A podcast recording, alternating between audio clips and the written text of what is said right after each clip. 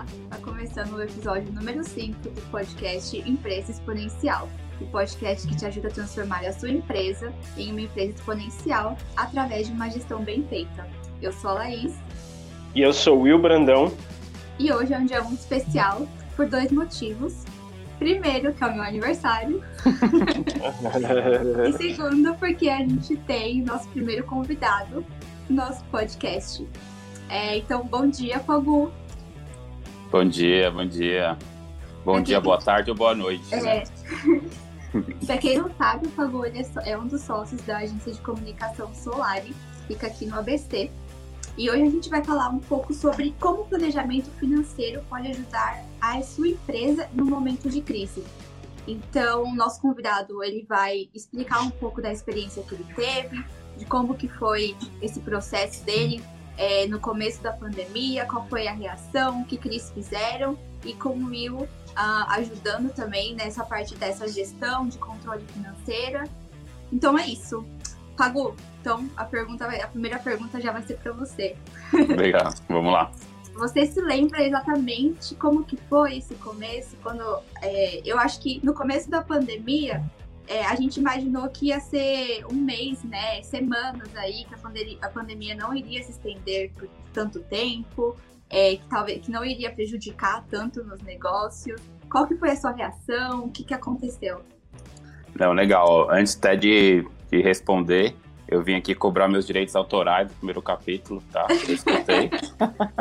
Concluiu agora. Ah, foi foi vou, exemplo, né? Vou, vou, esperar, vou esperar o pagamento aí dos royalties aí dessa situação. Mercenário. É, brincadeira. Aprendi com o Will, inclusive, ser mercenário. Olha. Não, mas ó, eu lembro muito bem, sim. É, eu, foi porque foi muito marcante, né? Foi um momento de muito aprendizado, inclusive. Eu lembro que o primeiro baque que a gente tomou foi primeiro a questão de saúde, né? Que a gente ficou muito preocupado ali. Que a primeira ação foi todo mundo ir para casa na, nas pressas e para nós foi muito tranquilo fazer isso porque a gente já tinha uma estrutura de tecnologia para isso. É, foi uma coisa que a gente sempre praticou, né? Arquivos em nuvem, comunicação de, de forma digital. E a, o segundo baque começou a vir a realidade da pandemia, né? Porque a gente começou a perceber que não ia durar duas semanas, os clientes começaram a ser é, também sentir, né, a pandemia, começaram a ter ali um reflexo da pandemia, principalmente que a gente trabalha com o mercado imobiliário como grande parte dos nossos clientes e eles têm o ponto de venda como um fator principal ali de, de, de entrada de, de clientes. E a partir dali a gente começou a realmente sentir que, olha, eu acho que vai chegar na gente financeiramente falando. Né, vamos, vamos ter um impacto financeiro nessa situação. E aí foi o momento que a gente teve ali a, a, o apoio né, da, da Valorize naquele momento em relação a como lidar com, a, com, a, com esse momento. Né. lembro muito bem todas as ações, a gente fez um levantamento de 90 dias para frente de tudo que a gente tinha para pagar e tudo que a gente tinha para receber. Foi um trabalho minucioso, eu fiquei uma semana nisso praticamente, eu me lembro muito bem disso. Fechei tudo, cancelei toda a minha agenda, eu falei, ó, eu vou ficar travado nisso aqui e vamos ver o que acontece. E a partir dali a gente conseguiu ter vários indicadores, é, capacidade de pagamento, de cumprir os, cumprir os nossos pagamentos versus uma projeção de mercado dentro de alguns estudos que na época o Will passou pra gente, né? Que tinha algum, algumas. Eu não lembro as instituições, o Will deve lembrar, que mostrava que alguns setores iam perder 30%, 40%, 50%. O nosso tinha uma previsão de quase 50%. 50 ou 40%, eu não me lembro exatamente o quanto era ali o, a margem ali que, ele, que a gente ia ter uma perda de faturamento, né? E aí, baseado eu nisso. Eu tô com um dado aqui, viu, Fagu? Boa, boa, boa. É, setor de serviços como um todo, estima, a estimativa era uma queda de 62% no faturamento, né? A Sim. partir de. É, comparando o mês de março de 2020 em relação ao mês de março de 2019. Então. É, Mas é confrontando algo... com o setor de, de construção civil também, né? Que também a gente tinha esse agravante, né? Tinha esse agravante, porque você estava no setor de ser, você, o seu, seu negócio fim é serviço e o seu principal público, o seu principal mercado é construção civil, que também foi fortemente impactado, né? Então tinha é, assim, esse, esse duplo é, impacto, né? Vamos dizer assim. Sim, exatamente. É, e aí a gente montou um planejamento, eu me lembro muito bem. Primeiro, primeira ação foi cortar o que, que pode ser cortado. vamos, vamos nos adiantar, né? Acho que gente teve, acho que cinco pontos de ações, né, Will? Se eu me lembro bem aí, você deve lembrar bem disso. Não?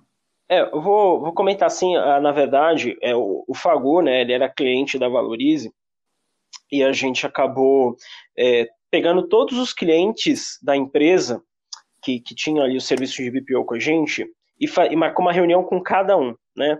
Marcou uma reunião com cada um. Eu acho que assim, o primeiro movimento que a gente fez foi um momento para tranquilizar as empresas, de tranquilizar, porque foi um choque, né?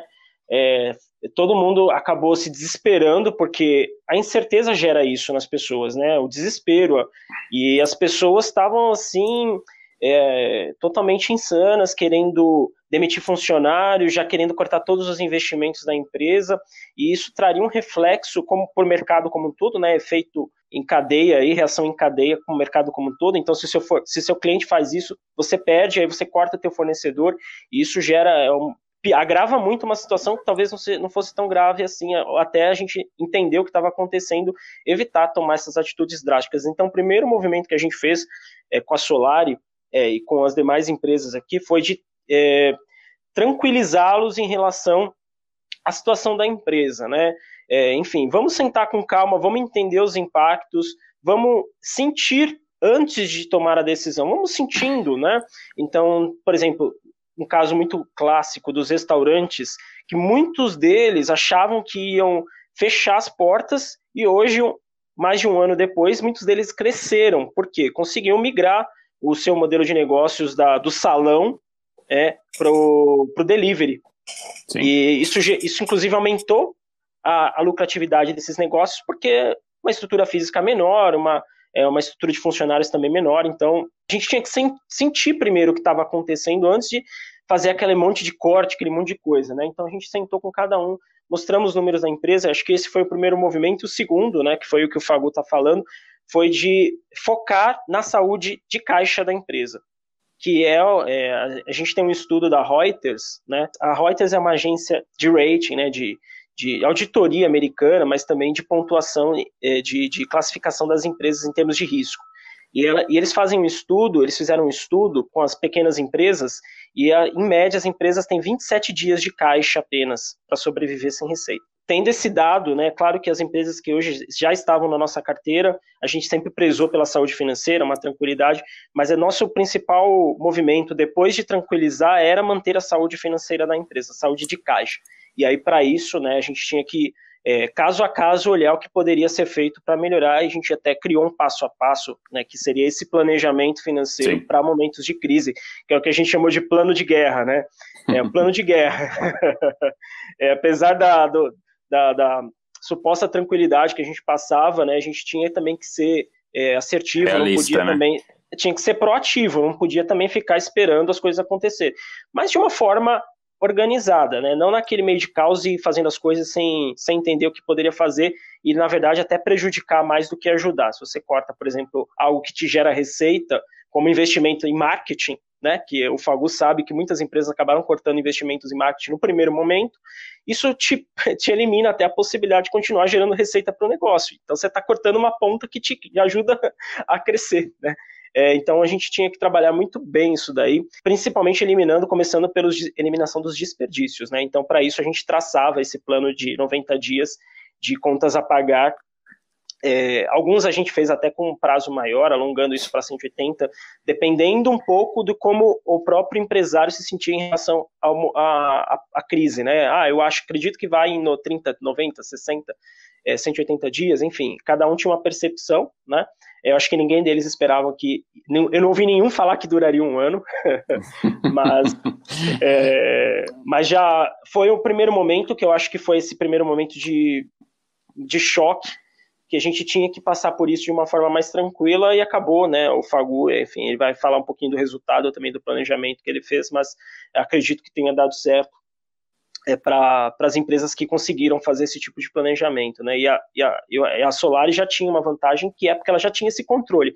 Então, mesmo você vê, mesmo tendo controle, o Fago teve que parar uma agenda dele, né, por um certo período de tempo e se dedicar para fazer acontecer, que é o papel do gestor, né? O Fago ele, ele se portou, se posicionou como gestor da empresa. Ele não saiu atendendo o cliente, vendendo. Ele saiu primeiro estruturando um planejamento e aí sim ver o que ia fazer depois, né? Isso que sim. é legal. Sim. É legal, Fago. É isso. Não, legal. Você falou até um ponto aí sobre a questão dos desperdícios, né? Foi, acho que foi uma, uma, uma, uma maneira até da gente acordar, né? A gente acha que está sempre muito bem ali alinhado com os nossos com, com os custos da empresa e a gente descobriu nessa situação que a gente podia diminuir pelo menos uns 30% do nosso custo e que não fez nenhuma diferença na operação no, no final, né? Eu tinha muito desperdício. É, positivamente, pelo menos naquela, naquele momento, a gente conseguiu controlar custo e conseguir é, aumentar nosso fluxo de caixa. Foi positivo nessa parte. É, que, por exemplo, que tipo de desperdício que vocês conseguiram cortar que você viu que não tinha, não fez nenhuma diferença depois? Software, muito custo de software, né? Por, por a gente ser uma empresa de tecnologia, é, eu sou muito entusiasta também em software, né? O meu perfil é o perfil que quer testar muita coisa. Eu quero. E isso é positivo porque muita coisa que a Solari tem como diferencial eu, eu descobri testando software, testando tecnologia. É, então, a barreira de entrada de software dentro da Solari é muito, muito, muito fácil, assim, sabe? Então, é, naquele momento eu fiz muito corte de software, é, que me gerou bastante controle. A gente conseguiu também uma redução do nosso custo fixo de, de aluguel também naquele momento, que fez sentido. Negociando com fornecedores, né? Negociando, exatamente. É, e ali eu, eu criei, assim, eu criei um plano de ação, né? No, no, foi muito o que o Hugo falou. Não sair cortando tudo, mas eu criei um plano de ação de acordo, condicionado à situação que eu ia receber no futuro. Então, por isso que eu demorei até uma semana. Eu criei vários várias linhas de tempo diferentes. Foi como se estivesse tentando prever o futuro. Foi bem assim: ah, se eu tiver 50% de corte, eu vou cortar isso, isso, isso. Se eu tiver 30, isso, isso. Se eu tiver 20, eu vou cortar isso, isso. Até o momento ali que eu entendia que a minha linha mais, mais longe aqui que eu consigo chegar no pior cenário é essa. E vamos agora, vamos para a guerra. Foi mais ou menos essa linha. Mas o que mais realmente a gente cortou foi software, com certeza foi o maior corte. A gente já sabe, então, que também, como você disse, a negociação né, com fornecedores, clientes, é um passo para construir esse planejamento financeiro para tentar ajudar nesse momento de crise. E que mais, assim, que vocês fizeram que também ajudou? Por exemplo, sei lá, foi todo mundo para casa também, já é, cortou esse tipo de gasto, de fazer tudo online, e funcionou com todos os clientes, é, reuniões. Sim, sim. É, a gente teve um plano de ação muito completo, assim. É uma situação que eu, eu particularmente me orgulho muito da, da Solari naquele momento. Eu, eu, eu percebi que a Solari era uma, uma, empresa muito preparada. A gente nem sabia o quanto, quanto a gente era preparado para um momento de crise. Então a gente atuou na parte financeira, né? Então dentro desse cenário de nos prepararmos o melhor possível para a gente não gerar nenhum tipo de recuo estratégico, né? E naquele momento o meu maior recuo era a perda de colaboradores, de funcionários, porque eu tinha uma equipe ali onde eu construía aquilo, então perder parte daquela equipe era um prejuízo gigantesco para a empresa a longo prazo. Um outro que a gente fez um planejamento é, junto com de, de forma interna com, com os colaboradores, porque não só a gente estava preocupado, estava todo mundo, assim, é, ninguém conseguia trabalhar, as pessoas não conseguiam performar porque elas estavam preocupadas que elas iam morrer com vírus ou morrer de fome, né? Então era aquela coisa que é, parte do vírus a gente isolou todo mundo, cara, todo mundo em casa, ninguém sai de casa e a, a gente vai daqui até a vacina. Foi o que a gente combinou né, a, a, ali a, a, curto prazo. Eu acho que em questões de duas, três semanas eu já tinha entendido qual era a realidade da pandemia. Então a gente, é, pautado ali na opinião de especialistas, né, que já diziam que iria durar dois anos e muita gente não acreditou, é, a gente entrou com planos de, de ação de, de, diversos, diversos setores dentro da empresa. Então, um foi a parte financeira, conforme eu disse, com todo o plano pautado na, na no que a Valores colocou, para a gente conseguir ter um, um, fluxo de caixa, caixa saudável e que ele fosse sustentar a longo prazo ali é, situações diversas, né? É, prevendo o pior e, e, e assim, e, enfim, o, me, o, menos pior também. É, a gente atuou internamente com os colaboradores, então o, o, próprio plano de ação financeira ajudou muito, porque todo mundo estava muito preocupado em perder o emprego. Né? Então era assim, cara, a gente já tem como padrão dentro da Solar fazer reuniões de um a um, entender como está o sentimento das pessoas, mas ali a gente teve que atuar semanalmente, praticamente. Então a gente colocou ali uma rotina, ó, toda, todo dia tal, não lembro agora, toda segunda, toda sexta eu vou, vou mandar um boletim para todo mundo. Não, primeiro a gente mandou um boletim pautado no planejamento financeiro. Pessoal, é o seguinte, ninguém vai ser demitido, tá? Nós não vamos demitir ninguém.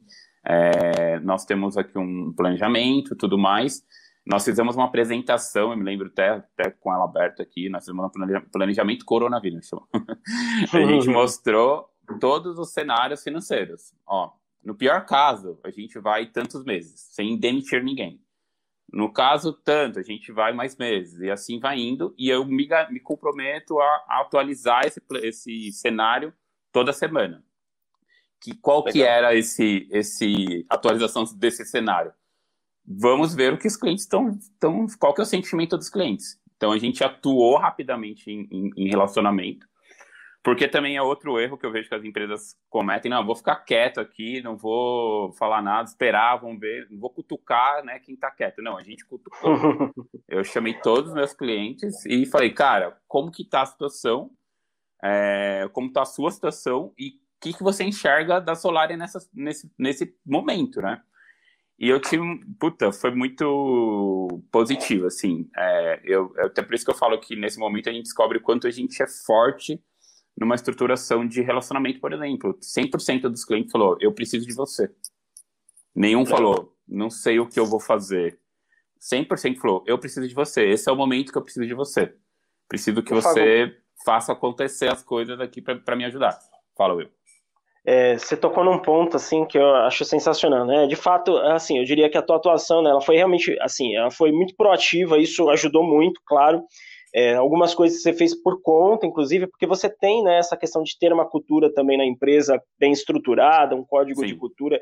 É, isso também deve ter te ajudado bastante nesse relacionamento com a própria equipe, né? E assim, cara, Sim. gente, estamos junto, estamos num momento difícil, acho que todo mundo já sabia disso, tinha essa consciência, mas ninguém também ficou naquela bad de, ah, vou fazer aqui o, o, o, que der e, enfim, se não der também, pego ali meu, que tinha alguns programas de governo, inclusive para a Folha, para funcionários uhum. que estavam sendo demitidos, etc.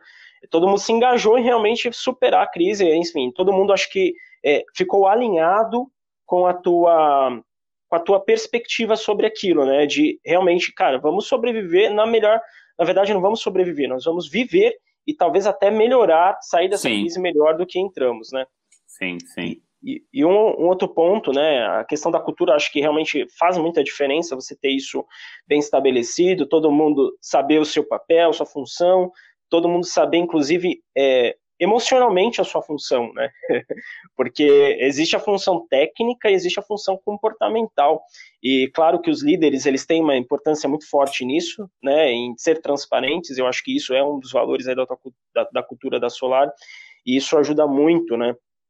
E, e, um outro ponto que eu destacaria aqui, você tocou num assunto que é você acabou atuando na ponta das receitas, na ponta das entradas, ou seja, você não ficou falando assim, é, esperando o mercado agir, né? Você foi lá, conversou com teus clientes, é, verificou eventuais necessidades que eles tinham, ajustes que poderiam ser feitos, é, eventualmente, isso poderia até te colocar, por exemplo, no, no momento de downsell de algum serviço, etc. Mas, pô, você reuniu todo mundo, você falou, gente, estamos junto, vamos passar por isso, e, enfim, e se comprometeu a ajudá-los, né? Acho que isso faz muita diferença, porque eu, o que a gente vê nesse momento é o empresário olhando muito para a ponta da saída, cortando custo, que é como a gente fala, e, e assim, deixando a ponta da entrada a ver navios, né? A deriva ali, ah, deixa que a pandemia vai me dizer o que vai acontecer, né? Ao invés de realmente ter uma proatividade com cada cada cliente e verificar. Às vezes um downsell hoje é um cliente que fica por mais tempo no futuro, é, evita um cancelamento, né?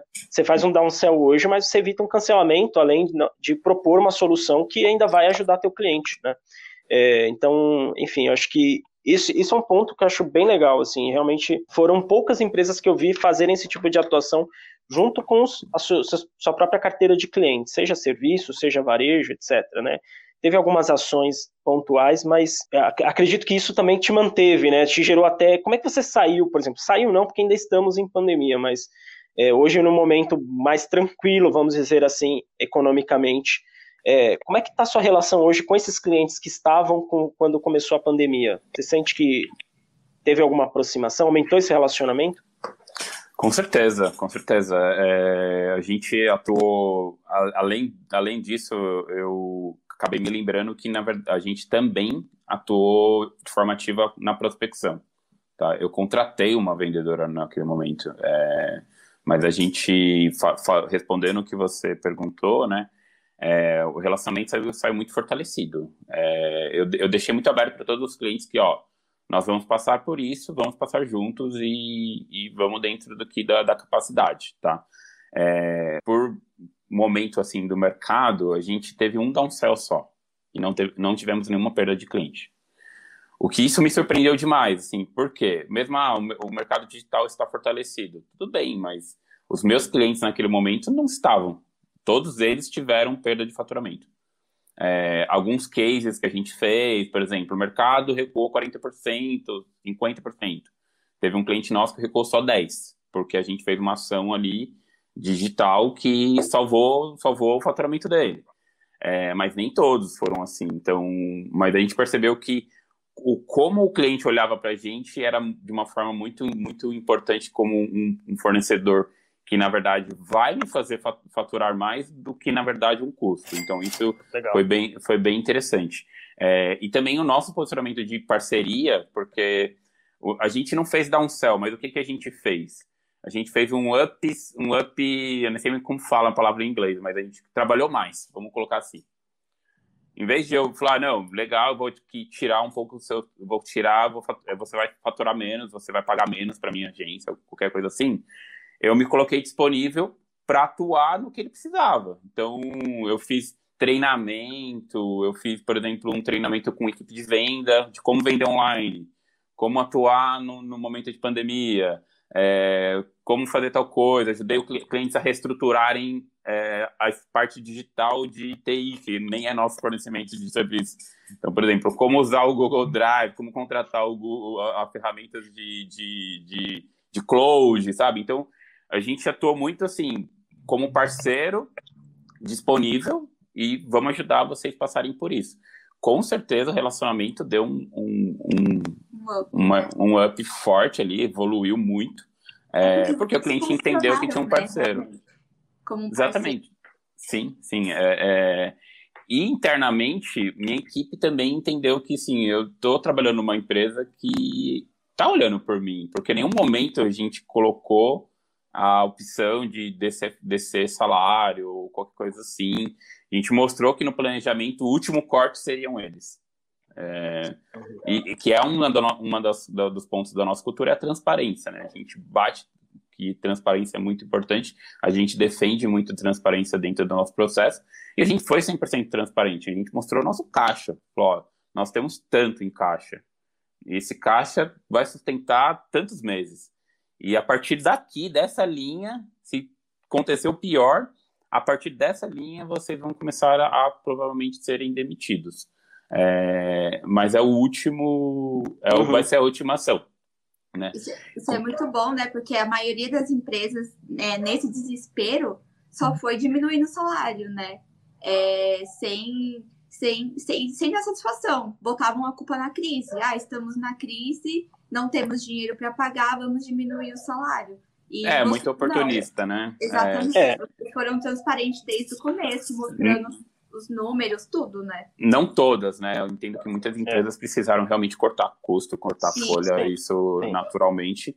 É, a gente tinha um privilégio de não fazer isso, e esse privilégio vinha também de dois ou três anos de um controle financeiro muito forte, né? O Will acompanhou É, a gente não brincou com o caixa da empresa durante três anos, então naquele momento a gente tinha como fazer isso.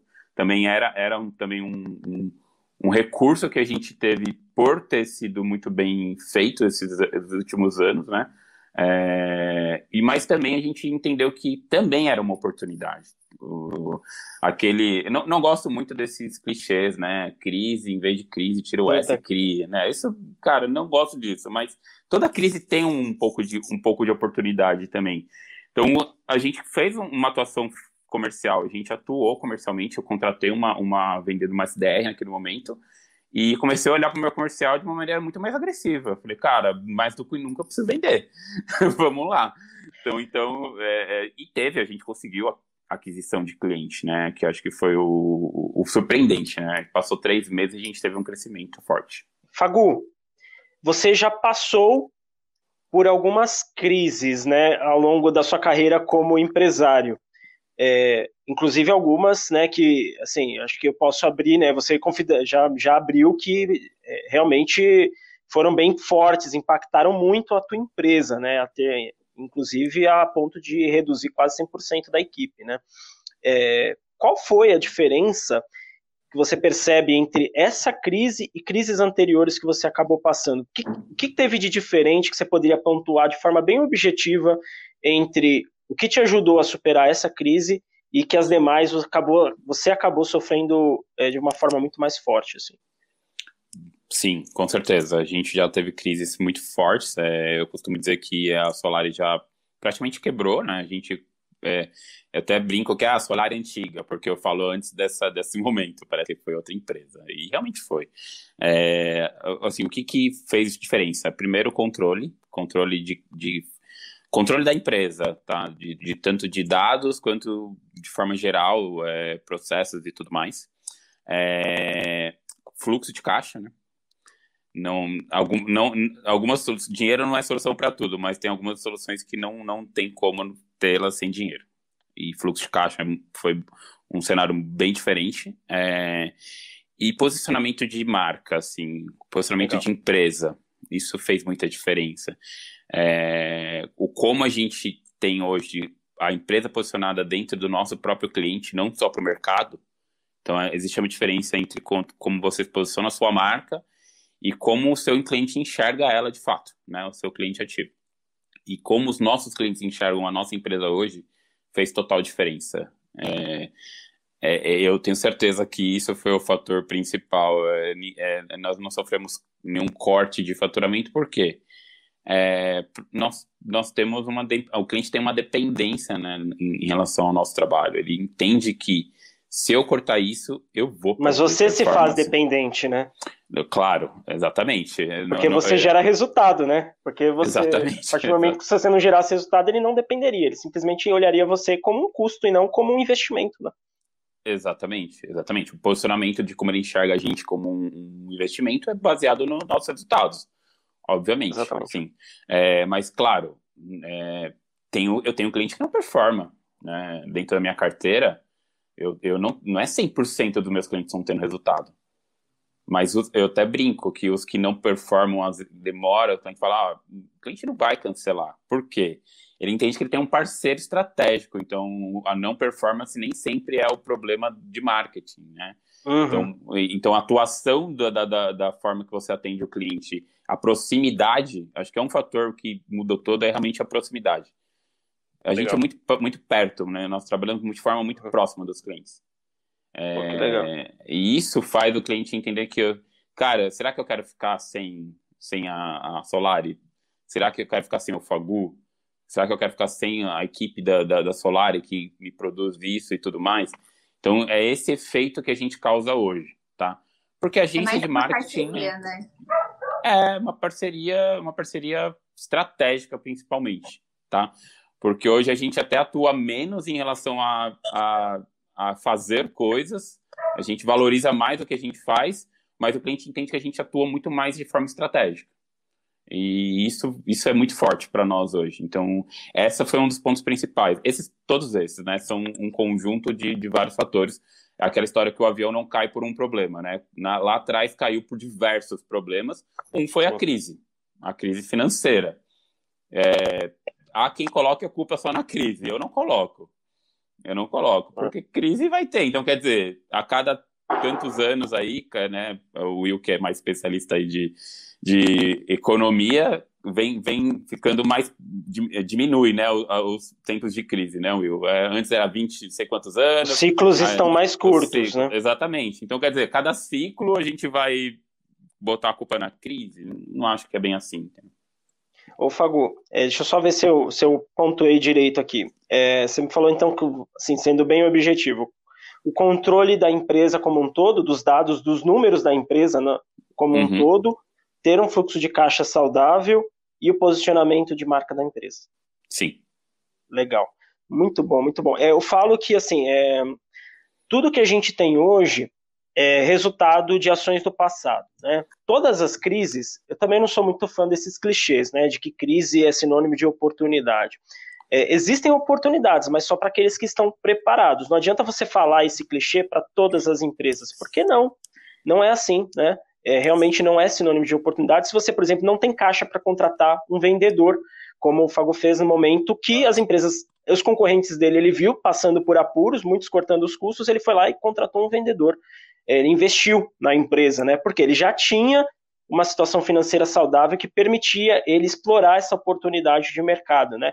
E é por isso que muitas empresas, talvez o período de crescimento para as empresas que se tornam grandes, o maior período de crescimento seja de fato nas crises, porque ela aproveita a, a volatilidade, né, e até a abertura que as empresas que estão quebrando deixam no mercado, e ela captura isso, até aproveita para comprar uma empresa por um preço muito menor, fazer as fusões, né, ela consegue negociações melhores para compra de outras empresas. Então, é, essas crises, de fato, elas têm as suas oportunidades, mas só para quem tem boas ações no passado e que estão preparados para aquele momento. A gente nunca sabe quando vai acontecer, né? Se soubesse, a gente já é, não existia crise, né? Todo mundo já ia estar tá bem no momento do problema, mas quando acontece, e principalmente uma crise vinda de uma pandemia que ainda é mais acelerada ainda, né? É, a gente não tinha como esperar mesmo. E aí, enfim, você estar tá preparado para aquele momento, você ter aquela toda aquela maturidade de gestão, principalmente, é, te ajuda a qualquer momento que vier uma crise, você está preparada não só para sobreviver, mas eventualmente até para crescer e ganhar mercado. É, e isso é resultado de ações do passado. É tem, tem muita relação com aquilo que a gente fala de maturidade da gestão da empresa. Né? É o dono da empresa com foco no estratégico, com foco no, no tático, né, no financeiro, no RH, na parte de cultura, como a gente comentou aqui, também na parte de marketing, de vendas. Então, tudo isso né, tem relação com a boa gestão que acontece. Por isso que a gente fala que gestão, às vezes, é uma coisa um pouco subjetiva, a pessoa acaba não vendo o resultado é, a olho nu, né?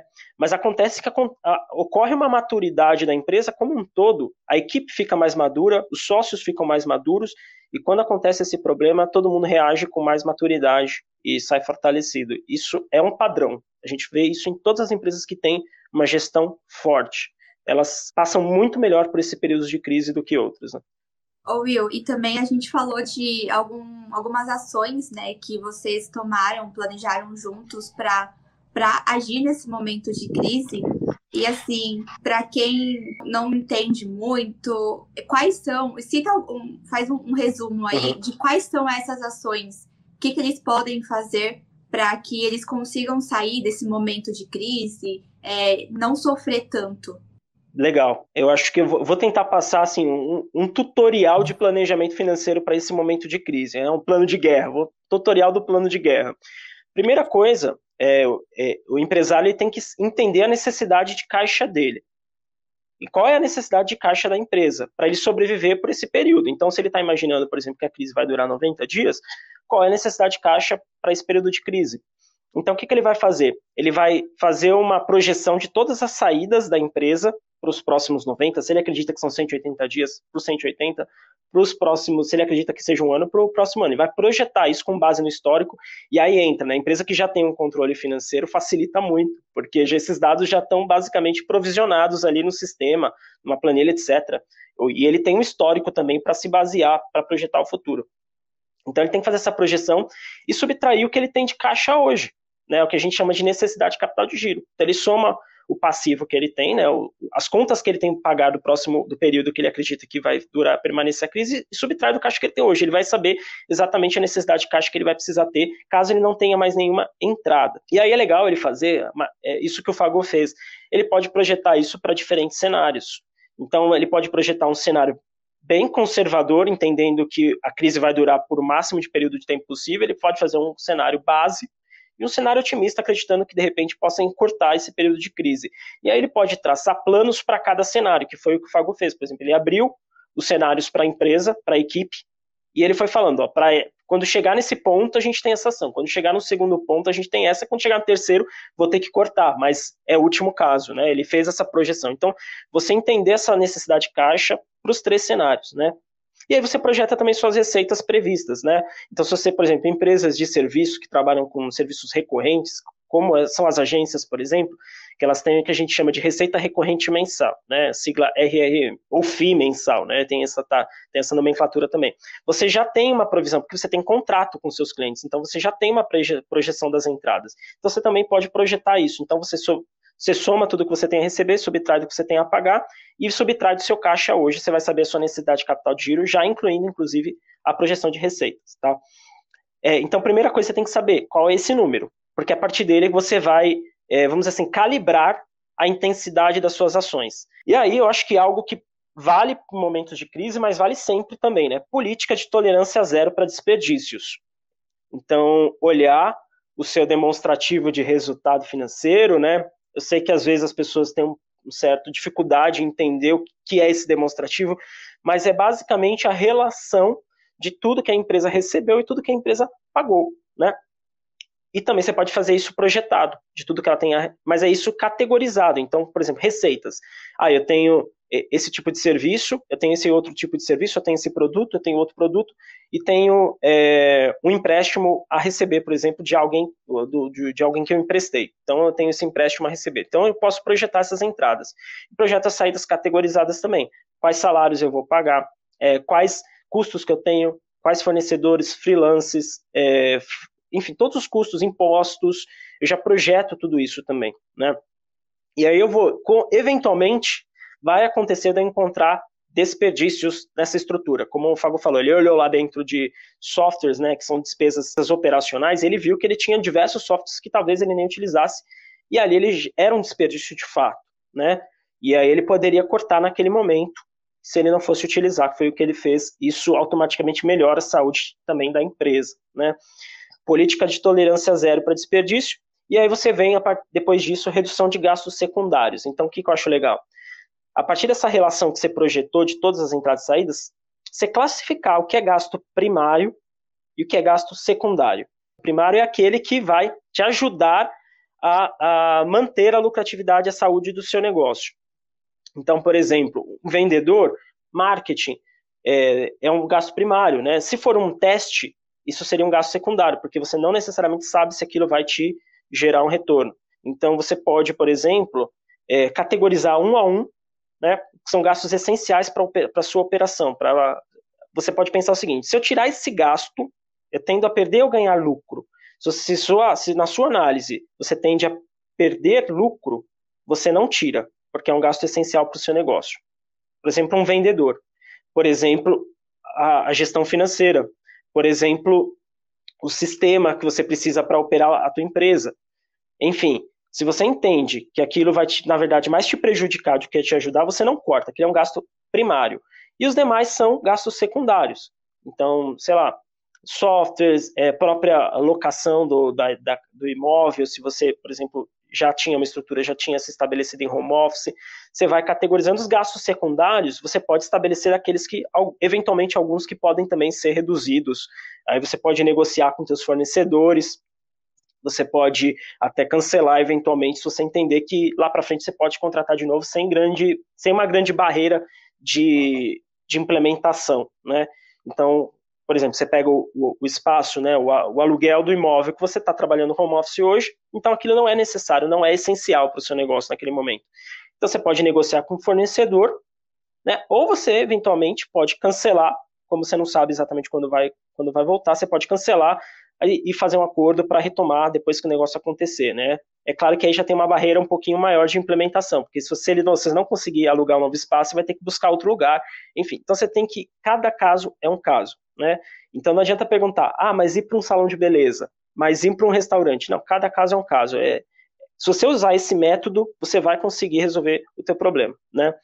Uma vez que você fez isso, você vai partir para a negociação com os fornecedores, tentando buscar, claro, re, é, redução de valores, né, desde que mantenha-se ali a qualidade dos teus fornecedores, buscar condições melhores de valores, mas principalmente de prazo. Então você pode, por exemplo, você, os fornecedor, você é um cliente do teu fornecedor, então o fornecedor também quer você com ele.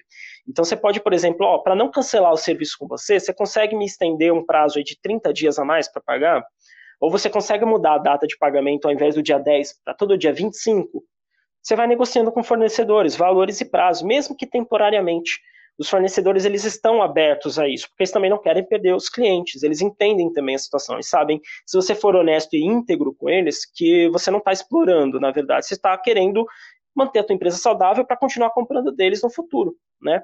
Então é importante ter também essa boa relação com os fornecedores e ir atrás. Tem que passar a mão no telefone, tem que ligar um por um e negociar. Na pior das hipóteses, você vai ouvir um não, e aí você vê o que você faz, se você mantém ou não. Uh, eventualmente você pode até abrir uma concorrência para outros fornecedores. Né? Então é interessante fazer isso, tá? E aí tinham é, momentos de crise como essa que a gente viveu, aconteceram alguns, alguns programas do governo para ajudar a situação financeira das empresas também. É, alguns deles foram empréstimos, de fato, recursos liberados via banco para a empresa poder utilizar da forma que ela quisesse, né? Na pandemia houve o Pronamp, que é foi um programa de bastante sucesso, apesar do, dos recursos liberados ainda terem sido insuficientes, mas ajudou algumas empresas, quem conseguiu pegar ajudou com certeza, uma um taxa muito baixa e um valor que naquele momento ajudava bastante. E também tinha os programas até para é, evitar de, de incentivo a, ao trabalho, né? Para você não ter que demitir um funcionário, e mais, vamos supor que tua demanda de trabalho diminuir pela metade, você não precisava demitir teu funcionário, você podia colocar uma jornada de 50% para ele, né? Você mantinha um vínculo de contrato com ele, tudo legal, tudo certinho, por lei, mas e quando o negócio voltar, você não precisava contratar ele de novo, contratar outro, porque senão você teria uma dificuldade na retomada, né? Você imagina as empresas, eu vi isso, né? Algumas empresas, até antes de saírem esses programas do governo, demitiram uma boa parte da sua folha, e perceberam que não ia ser tão grave assim o negócio para ela. E depois teve que contratar todos os, todos os funcionários de novo. E claro, não conseguiu contratar todos, teve que buscar outros no mercado. E a retomada demorou muito mais. Então, a empresa que conseguiu utilizar esses programas do governo né, naquele momento, com certeza se fortaleceu. Com certeza ajudou muito também a situação de caixa das empresas, né? E, então teve aí os programas de crédito e os programas também de incentivo à folha, né? E aí eu acho que é, no final dessa lista aí, né, você vai olhar, você vai olhar seus investimentos, né? Você, é normal uma empresa estar aí atuando com dois, três, quatro projetos ao mesmo tempo. Então, ah, eu quero desenvolver um, um serviço ou um produto novo, eu quero desenvolver uma área nova na empresa, eu quero comprar uma máquina, e aí isso são investimentos na empresa. Eu quero fazer um treinamento, quero fazer uma mentoria, um curso, etc. E aí você tem que escolher quais aqueles que você vai priorizar. Qual é o ideal no momento de crise e que você precisa priorizar a saúde financeira do seu negócio? É aqueles que vão gerar retorno financeiro mais rápido. No momento de crise é isso. Numa situação normal, não. Numa situação normal é legal que você olhe para aqueles de curto, médio e longo prazo. Mas no momento de crise você está tá preocupado com aqueles que vão gerar retorno mais rápido. Né? Você está olhando assim, é, você não está olhando o, o, final da maratona. Naquele momento você está olhando os próximos 100 metros que você vai percorrer tá? Sem esquecer que você vai ter ainda mais 41 quilômetros e 900 para percorrer. Mas você está olhando para resolver ali. Não adianta você cair nos primeiros 100 metros, tá? Então você vai olhar os investimentos, priorizar aqueles que vão te gerar um retorno mais rápido, ou que vão te gerar um retorno, uma saúde financeira, vão te ajudar na saúde financeira do seu negócio. Então, por exemplo, se é um ganho de eficiência na tua operação, ah, estou implementando um sistema que vai me ajudar a aumentar, eh, eu vou conseguir aumentar em 30% a produtividade da minha equipe. Isso é uma coisa que gera resultado para você, tá?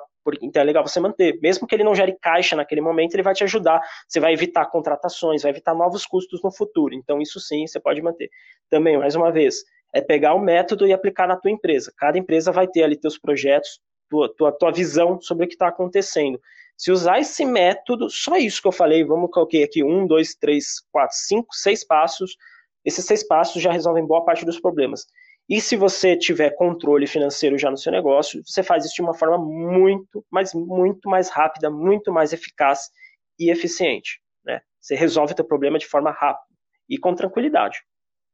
Lembrando que alguma, algumas das ações a gente até pode trazer no dia a dia fora da crise, né? Perfeito. Então, por exemplo, né, a gente está dando exemplos uh, de, de como ter um, esse planejamento melhor para uma crise, só que também a gente pode, fora da crise, é, pegar algum, algumas ações que você citou, até a parte de, negocia, de negociação com fornecedores, de reservas de caixa, a gente pode trazer fora da crise que a gente precisa desse planejamento financeiro para a gente conseguir fazer com que a nossa empresa dê resultados, alcance objetivos, né? É essencial você manter esse trabalho, né? É na crise, como eu falei, você vai intensificar ali, você talvez vai ter que se dedicar mais do que normalmente você se dedica. Talvez ao invés de olhar um demonstrativo uma vez por mês, você vai ter que olhar semana a semana, né? Você vai intensificar, talvez, dependendo daquele índice que eu falei lá no começo, né? Se você está no crítico, no, no, ponto de atenção ou no confortável. Você vai ter que olhar isso, fazer isso com mais intensidade, né? Então não, vai, não adianta o fornecedor falar, ah, eu vou ver se eu consigo um prazo para você e te respondo daqui um mês. Não. É, meu amigo, eu preciso da resposta agora. É, se ele não te atender, você vai ter que buscar fazer uma concorrência, abrir outros fornecedores para o teu negócio. Né? Isso é saudável você manter sempre. Mas no momento de crise, especialmente, você talvez vai ter que fazer isso com mais intensidade. Mais força. E, Fagô, é, hoje você acha que ainda você está passando por essa crise? Ou você no, no momento já que já consigo controlar tudo? Quer dizer, você já estava conseguindo controlar tudo desde o começo, mas agora você se vê, por exemplo, se acontecer de novo, você já vai estar tá muito mais preparado também. Sim, sim. É, em relação à crise mesmo da pandemia, da pandemia do coronavírus, financeiramente falando, ou até mesmo estrategicamente falando, a gente abandonou o planejamento em três meses. Depois do, do terceiro mês, a gente falou: ó, isso não faz sentido para a gente mais. É esse, esse cenário de alerta, vamos, vamos voltar a uma normalidade estratégica dentro da empresa, que eu quero dizer. Ao plano né? A, né? Vamos voltar ao é, plano A. Vamos lá. Até porque é, o plano A é o que estava se, se concluindo. o plano não, não fugiu. Então, claro, cara, não vai mudar nada para nós. Aparentemente, a gente vai conseguir passar por isso, entre aspas, ilesos, né? Porque ileso mesmo ninguém passou. É, hoje, hoje, com certeza, com certeza, eu acho que o principal ganho é o psicológico, o que eu coloco. é que você vai ficando calejada, né? Aquela história, né? Você vai passando por momentos da sua vida, a primeira vez você sofre muito, a segunda você já sofre um pouco menos, a terceira você já, já é meio que rotina já. Então hoje eu sinto que sim. Qualquer crise que vier, a gente. Não que a gente tá blindado, pelo, muito, muito pelo contrário. Mas aquele, aquela aflição que acho que o psicológico é uma das coisas que prejudica muito, né, nesses momentos de crise, é a tomada de decisão pautada ali na, no seu próprio sentimento. Isso a gente está muito maduro. Eu acho que sim, estamos preparados. E a gente mantém né, a, a, a estratégia, a regrinha, aprendi muito bem com então a gente sempre alerta desperdício, é, sempre olhando para o caixa de forma estratégica, olhando onde a gente consegue gerar mais caixa para a empresa. É, e, então, cada dia mais a Solar está mais preparada para uma possível crise que possa vir, né? Você, você falou um ponto que, assim, é, eu acabei não comentando na hora, mas que passou ileso ali, mas que é essencial, que você falou, mesmo no momento de fazer esses planejamentos de guerra, planos de crise, é, ou contingência, como quer que você chame, é, você não tirou o olho do seu, uh, da sua estratégia de negócio, né? Você estava olhando o teu objetivo estratégico. Você só fez o quê? Uma mudança nas ações né, você mudou ali teu orçamento, vamos dizer assim. Mas o, o objetivo final estava lá ainda, né? Sim, sim. Sim, o, o planejamento estratégico não mudou nada, zero. Não mexi. Na, na, no planejamento da empresa como um todo, não, não mexi em nada. Foi, foi sustentado. É, dentro desse momento de crise. Legal. Show de bola, Fago. Putz, sensacional. Acho que teu relato aí, a tua experiência no campo de batalha, né, que é muito valiosa, que uma coisa é a teoria, a gente falar de um plano e outra coisa é aplicar o plano, né? E o legal é você ter participado é que você, é, tá, de forma bem astuta, aí, conseguiu colocar o plano em prática, inclusive é, muito mais do que isso, né? Você teve medidas ali, é, como um gestor, como dono do negócio, deve fazer mesmo, olhar para o objetivo estratégico e, gente, vamos resolver. Eu quero respostas, né? Não, não me traga problema, me traga respostas, mas não dá, claro, para ignorar os problemas. E tenho certeza que tem muita empresa que sofreu, só está sofrendo muito ainda. A gente está é, tá falando aqui em, em, julho né, de 2021, é, ainda 30% da população foi vacinada, uma boa parte ainda permanece ali a, tendo que ficar em quarentena e ficar em casa, etc. Mas, enfim, eu acho que o, o campo de batalha, ele, ele é muito legal de ver, é, se aplicou, né, realmente de forma bem prática, ali, bem, bem na régua e fez mais até, então show de bola, parabéns aí pelo trabalho vocês da Solari, Uh, vejo aí que vocês estão muito fortes, estão crescendo bastante e tenho certeza que vão crescer ainda mais daqui para frente. Não, eu agradeço primeiro nossa parceria, né, que a gente se iniciou aí anos atrás e com certeza essa parceria faz parte, é, sucesso de, disso tudo tem tem muito fator da, da, nossa parceria, né, não só como empresa, mas também como como amigos, né, troca de ideia, a gente sempre está alinhando informações, enfim. Isso sempre foi muito importante. Eu acredito que este momento, como, como eu disse já várias vezes aqui, é, ajudou a validar também muitas teorias de gestão, né? Conforme você disse, muita coisa fica na teoria, ah, código de cultura, uma cultura forte, um planejamento financeiro forte, é, uma empresa com uma, uma boa gestão de processos, tudo isso ali é muito intangível, né? E extremamente cansativo também fazer. É, não, não, há um, não é um mar de rosas, né? é muito fácil a gente falar. O dia a dia é muito cansativo. Eu, eu brinco muito com a Lu, que é minha sócia, sobre isso. Meu, que cansativo fazer isso. Eu sempre estou dizendo em alguma coisa relacionada à gestão, gestão das pessoas. É, um, é muito trabalhoso e intangível. Mas neste momento, a gente percebeu o quanto é importante e quanto fez diferença para nós. É, é, isso foi bem interessante. A validação da nossa cultura foi um ponto muito forte. A gente percebeu que nossos colaboradores estavam extremamente ligados e conectados com a empresa. Então, estavam extremamente disponíveis. Eu, eu peguei relatos de outras agências que não foi assim, que não conseguiram, teve situações muito difíceis ali. É, por exemplo, a questão do home office, né? É a, é a mudança da cultura do empresário, de, de a pessoa estar tá fora da sua, da, do seu campo de visão. Cara, a gente produziu mais ponto para a equipe, ponto, ponto para a cultura. Então, enfim, para não prolongar tanto, várias coisas que a gente aplicou, né? Fez, fez toda fez toda a diferença e validou, né? Acho que que é, também é um, é um gás. Você falar, meu, vou seguir esse plano. É o famoso valeu a pena, né? Valeu a pena, vamos seguindo, vamos continuar se esforçando e vamos continuar nessa pegada, porque esse realmente é o caminho para a gente crescer. E esse ano a gente está tendo um crescimento acelerado. É, muito mais do que ano passado. É realmente o que está acontecendo. Ai, que legal. Eu ia falar para a gente finalizar, para você dar uma dica para quem está escutando a gente, mas nem precisa, né? Tudo que você já falou, desde a parte dessa parte de ter uma cultura muito forte dentro da empresa, de ter um planejamento estratégico, um planejamento financeiro, de ter a, sua meta ser batida, é, e essa parte de ser transparente com a equipe, com os fornecedores, é, eu acho que é isso a dica, né? Para todo mundo que está escutando, seja qualquer segmento.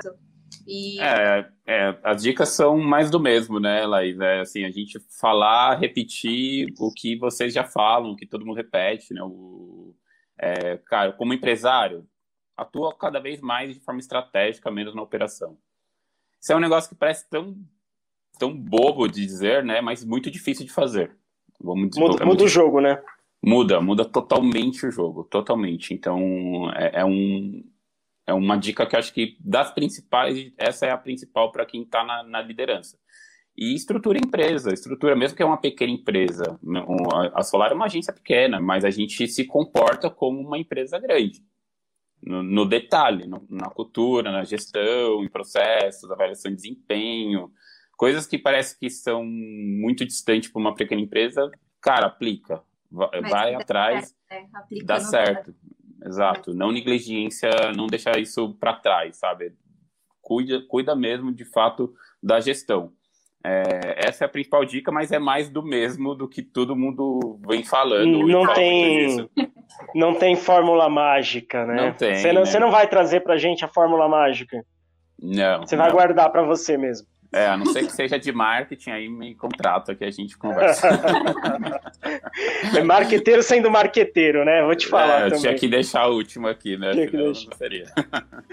Faguzeira, cara, show de bola. Brigadão aí pelo teu tempo. Sei que é valioso aí, né? Enfim, com tudo isso que você tem para fazer de gestão.